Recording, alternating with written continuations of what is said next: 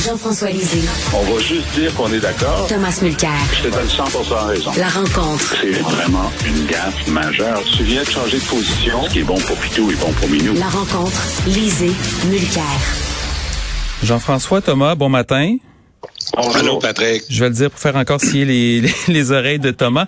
On, on, on, se parle depuis quelques jours. J'ai l'impression que ça fait six mois qu'on se parle parce que lundi, la guerre en Ukraine, c'était une hypothèse. Euh, maintenant, ce qu'on commence à voir de plus en plus, c'est est-ce qu'on a la troisième guerre mondiale devant nous? C'est c'est même plus farfelu euh, de le dire. Euh, pourquoi l'Ukraine se bat-elle seule, Jean-François? Ah, alors d'abord, euh, il n'y a pas un soldat allemands, français, britanniques, américains, canadiens qui sont aux côtés euh, des Ukrainiens. Il n'y a pas d'aviation euh, occidentale qui aide les Ukrainiens à empêcher euh, l'avancée des Russes. Depuis le début, la, position de, de l'Occident, c'est de dire les Russes vont gagner. Les Russes ont cinq soldats pour chaque soldat ukrainien. il est impossible d'empêcher ben, il serait possible, évidemment, si on envoyait toutes nos armées, d'empêcher euh, les Russes euh, de, prendre l'Ukraine. Mais la stratégie, c'est de dire, écoutez, vous allez gagner. On va essayer d'aider les Ukrainiens en envoyant un certain nombre d'armes, euh, des armes anti-tanks, des armes anti, anti-aériens, de rendre ça plus coûteux pour vous de faire l'invasion, mais on sait que vous allez gagner. Alors, vous allez occuper l'Ukraine, et d'où on va faire en sorte que sur le moyen et sur le long terme, euh, le prix économique soit très, très élevé pour la Russie, en espérant qu'un jour, euh, vous allez dire, bon, ben, on aimerait ça revenir dans le commerce international, donc on va se retirer. C'est extrêmement risqué comme... Euh, il n'y a pas de bonne solution, évidemment. Euh, c'est pas sûr que ça marche, mais je trouvais intéressant, euh, hier, euh, au Kremlin, il y avait le président de l'association industrielle euh, russe avec Poutine qui dit, ben, ce serait quand même important, M. Poutine, que la Russie reste dans le commerce international. Ouais. Et le gars n'a pas, l'air d'avoir compris que le prix économique russe serait très, très, très important et qu'il va faire moins de profit, ce gars-là, là, pendant une couple d'années à cause de la décision de Poutine. Mais, euh, on ça, est ça, semble pas être euh, très important aux yeux de, de Vladimir Poutine parce qu'on sait lui, euh, de façon, il sera pas affecté économiquement. Euh, Est-ce que ça, tout ça ressemble pas un peu à des vœux pieux où il y a pas quelque chose de symbolique dans cette aide qui est envoyée un peu, euh, un peu à moitié qu'on sait qui pourra pas ralentir le rouleau compresseur russe, Thomas?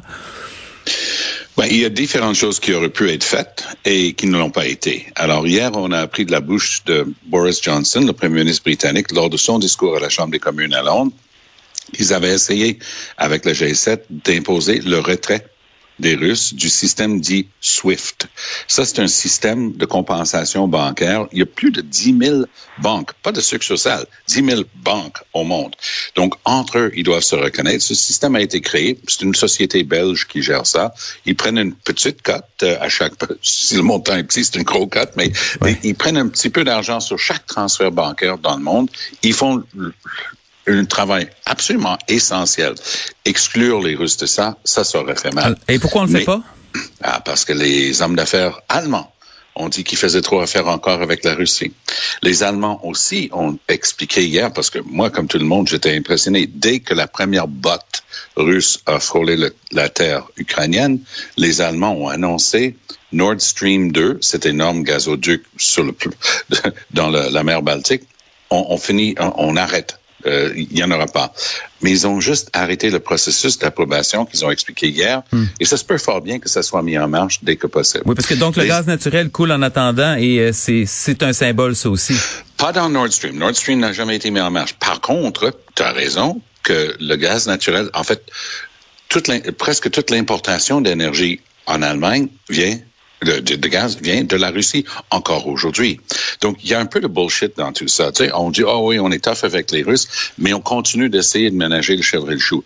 Biden n'était pas content, bien qu'il a pu se vanter d'avoir arrêter les avoirs et, de les avoir bloqués, les avoirs des, des banques russes à hauteur de plusieurs centaines de milliards de dollars. Il dit que ça, ça va faire au moins aussi mal que de les exclure de SWIFT. Mais on voit déjà que non seulement, pour donner raison à Jean-François, il n'y a pas une arme qui va se lever, mais en plus, même les choses qui peuvent faire mal aux Russes, si ça reste de faire mal aux gens d'affaires en, en, Allemagne, on le fera même pas. C'est fou, hein, parce que même, même, même les sanctions à court terme feront pas si mal que ça, parce que la, la Russie, pardon, euh, des réserves, je crois, c'est quelque chose comme 600 milliards euh, de dollars. Ceci dit, euh, Jean-François, pourquoi un autre angle, la guerre, pourquoi la guerre aide l'Ouest canadien?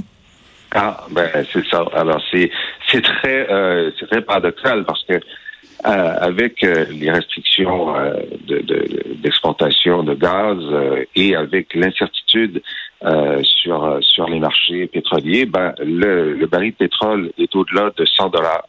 Euh, pour euh, l'Alberta, c'est comme s'ils avaient trouvé un nouveau gisement de dollars parce que eux, ils, vendent leur, euh, leur, leur, leur, pétrole au prix international. Déjà, ces derniers mois, le prix avait augmenté. Ce qui fait que là, M. Kenny va déposer un budget. Puis le problème, c'est qu'est-ce qu'on fait avec notre nouvel argent? Hmm. Et donc, ça veut dire qu'il y a un certain nombre de, de projets d'investissement qui avaient été mis sur le côté ces dernières années qui reviennent en force parce que ça devient rentable. Dans les sables bitumineux, c'est seulement rentable si le prix du baril de pétrole est élevé. Et à côté, en Saskatchewan, puis au Manitoba, ben, les producteurs de blé, eux, viennent de voir le, prix du blé augmenter parce que l'Ukraine est un énorme producteur de blé. Et donc, la Russie aussi. Et la Russie aussi. Donc, cet approvisionnement devient, euh, devient précaire. Donc, c'est un, euh, c'est un, c'est un, on appelle ça un effet d'aubaine pour euh, l'Ouest canadien qui va s'enrichir grâce à la guerre en, Ukraine. Hmm. Et en attendant, on a l'impression que le reste de l'Occident est un peu paralysé, un peu tétanisé. Du côté euh, du côté canadien, on parle aussi, mais il n'y a pas de grand moyen de pression qu'on peut exercer sur euh, la Russie. Il n'y a rien du, il y a rien du tout. OK. Le Canada, c'est 19,5 millions de kilomètres carrés. Après 30 ans de tergiversation, commande par Mulroney, annulation par Chrétien, on a fini par avoir des tacos. On a acheté 24, donc environ un hélico par million de kilomètres carrés. C'est très, très, très bien euh, pour nos forces armées. Mais malheureusement, les Sikorsky qu'on a achetés, il y en a 23 des 24 qui ont des cracks dans le fuselage. Oh, tiens, tiens, dans le carlingue. Alors, on a promis depuis 30 ans de commencer à remplacer les CF-18 qui sont justement désuets. D'ailleurs, juste en rentrant à TVA hier, il y en a deux qui ont survolé la rue Sainte-Catherine et le pont hmm. Jacques-Cartier, histoire de montrer qu'ils sont encore là. Oui, ça existe. On a été incapable d'acheter des nouveaux tergiversations de Harper et de Trudeau, fils. Résultat, quand les tacos, encore une fois, de l'Australie sont venus sur le marché, on se les est achetés. Alors, on est, on est tellement mal équipés, et j'enlève rien aux extraordinaires femmes et hommes, parce que nos forces armées sont très professionnelles, des gens vraiment très bien. Malheureusement, il y a d'autres histoires qui feraient la manchette, défraient la manchette, mais ils sont vraiment très bien. Hmm. Mais c'est un joke de penser que le Canada peut faire quoi que ce soit. On n'est même pas capable de défendre nos propres affaires. C'est d'un ridicule consommé. Peut-être ça va avoir pour effet que les gens réalisent qu'avec toutes les choses sur lesquelles le gouvernement piste de l'argent par la fenêtre, ce serait grandement temps qu'on commence à équiper correctement notre militaire. Parce qu'en plus, faut, faut pas l'oublier, c'est-à-dire le Canada est en quelque sorte par l'Arctique aussi un, un, voisin de la Russie. On s'attend pas à ce qu'il y ait des troupes russes là, qui débarquent, qui, euh, qui, qui, nous envahissent par le nord, mais il y a quand même eu des ah, revendications ah, non, non, russes. Non, non, non, non, non. Depuis qu'il est là, Poutine est allé planter le drapeau russe au fond de l'Arctique. Dans le fond de l'Arctique, par sous-marin, disant, c'est à moi ça. Alors, mm. et le Canada pouvait absolument rien dire sauf que euh, faire semblant d'être bien insulté et dire ah ça se peut pas. Mais c'est ridicule. On ne peut rien faire. Moi, je, je, je, me pose des questions sur les. En fait, je suis pas le seul. J'imagine sur les, les, les chances qu'il arrête en Ukraine parce que et là, on va sortir un peu de la, de la politique puis rentrer en histoire, mais les, les parallèles avec 1939 sont absolument fascinants. C'est-à-dire qu'on a quelqu'un qui a décrit son, son plan de match, qui l'a mis en exécution, qui est allé morceau par morceau. Il y a des tentatives d'apaisement qui n'ont pas fonctionné. Là, on est rentré en Ukraine. Euh, évidemment, il y a la question des pays qui sont membres euh, de, de l'OTAN, mais il y a encore un paquet, il, y a, plusieurs pays limitrophes à l'URSS qui sont pas membres de l'OTAN et donc qui pourraient, comme l'Ukraine, euh, avoir une invasion sans engagement? Mais même pour les pays, les États baltes, par exemple, et d'autres, devant l'impuissance euh, de l'Occident, devant le fait qu'on est si hésitant, avec raison, à entrer en guerre, est-ce qu'il y aurait pas une, il y aura pas une tentation pour Vladimir Poutine de dire, hey, ça va bien, je vais continuer, je vais avancer, Jean-François? Ben, lui, s'il veut euh, rétablir la grande Russie, euh, effectivement, les États baltes seraient normalement les prochaines, les prochaines cibles. Et le prétexte qu'il a utilisé pour l'Ukraine, ben, il y a deux prétextes, c'est que donc il y avait des, des provinces qui étaient extrêmement euh, la proportion de Russes était extrêmement élevée. Et de toute façon, l'Ukraine, c'est nous qui l'avons inventé. Ça fait qu'on reprend. Dans les pays baltes, il y a des minorités russes importantes.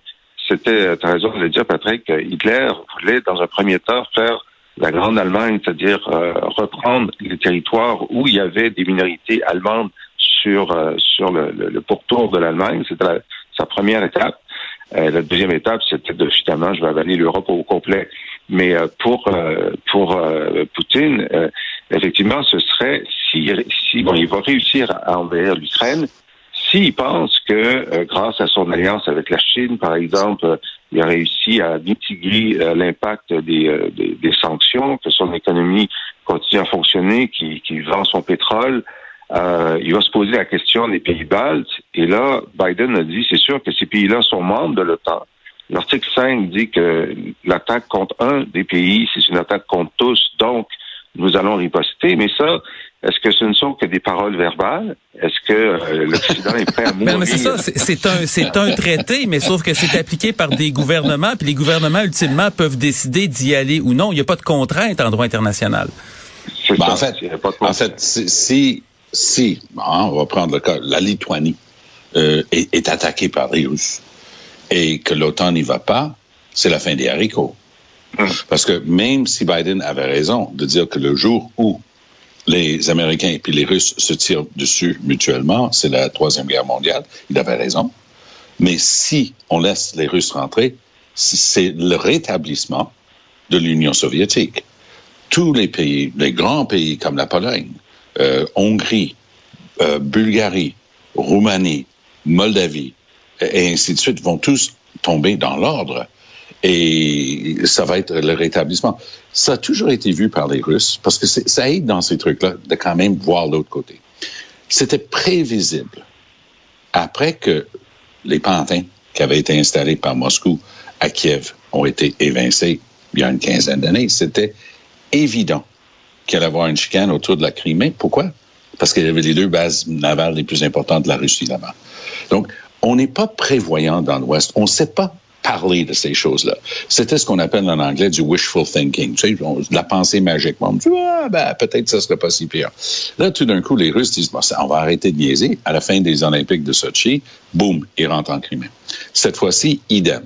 Ah, les Russes disent, regarde, il y, a deux sections dans l'Est. Ça, c'est des Russes. Ça, c'est chez nous. Tu penses que tu vas gérer eux autres aussi? J'ai des nouvelles pour vous autres. Ça se chicane. Ils inventent un mouvement, entre guillemets, séparatiste. Il y a des gens qui sont armés. C'est le bordel pendant presque une dizaine d'années. Et les Russes disent, bon, on va régler le problème une fois pour toutes. Bang. Moi, je garde quand même une pensée, j'allais dire un espoir, mais j'espère qu'ils touchent à rien, mais ils sont en pleine guerre. Est-ce que leur but de la guerre, c'est de, entre guillemets, c'est leur terme, désarmer l'Ukraine, de, d'occuper Kiev, d'installer encore des pantins au gouvernement, ou est-ce que leur vrai but, c'est foutez-nous la paix pour ces deux parties-là, dans l'Est, le Donbass, et ça va être à nous autres, puis on s'en parlera du reste une autre fois. Jean-François, est-ce qu'on euh, on peut voir de l'optimisme en quelque part? Est-ce qu'il y, a, une porte de sortie, euh, quelque chose qu'on voit pas? Aucun optimisme. Euh, non, moi, je pense qu'il a décidé de, de prendre l'Ukraine. Il va prendre l'Ukraine au complet. Il va y avoir un pantin euh, à Kiev. Et là, la question, c'est combien d'années vont se passer avant qu'il fasse un, un autre tour? Parce que lui, il peut être là jusqu'en 2036. Puis, je le regardais hier, puis il a l'air en pleine forme. Hein? Il a l'air en pleine forme. Alors, lui, il est sur le long game. Euh, donc, il, il, il, pense à long terme. Il pense à sa place dans l'histoire de, de la Russie. Ce sera celui qui aura réparer les erreurs euh, de Gorbatchev puis d'Eltsine, puis même a-t-il dit certaines erreurs de Lénine et de Staline. Je veux dire, c'est énorme la place dans l'histoire qu'il veut se donner. Et euh, donc, c'est ça. On est, on est pris avec ça pour un grand bout de temps. Avec... Je suis désolé de ne pas partager d'optimisme de, personnes ce matin. Ah, J'aurais essayé, mais c'est sûr que quand, en plus que quand on parle de Staline et Lénine, on n'est pas exactement dans des modèles qu'on voudrait voir euh, répétés. Euh, Thomas Mulcair, Jean-François Lisée, ça a été un plaisir d'être avec vous cette ben semaine. ben oui, c'était une bonne semaine. Malgré tout, dans les circonstances. Alors, on se dit ben à une prochaine. Au revoir. On avait du sujet. Oui, oui, il manquait pas, il manquait pas de matière. On aurait pu faire l'émission en entier. Bonne journée.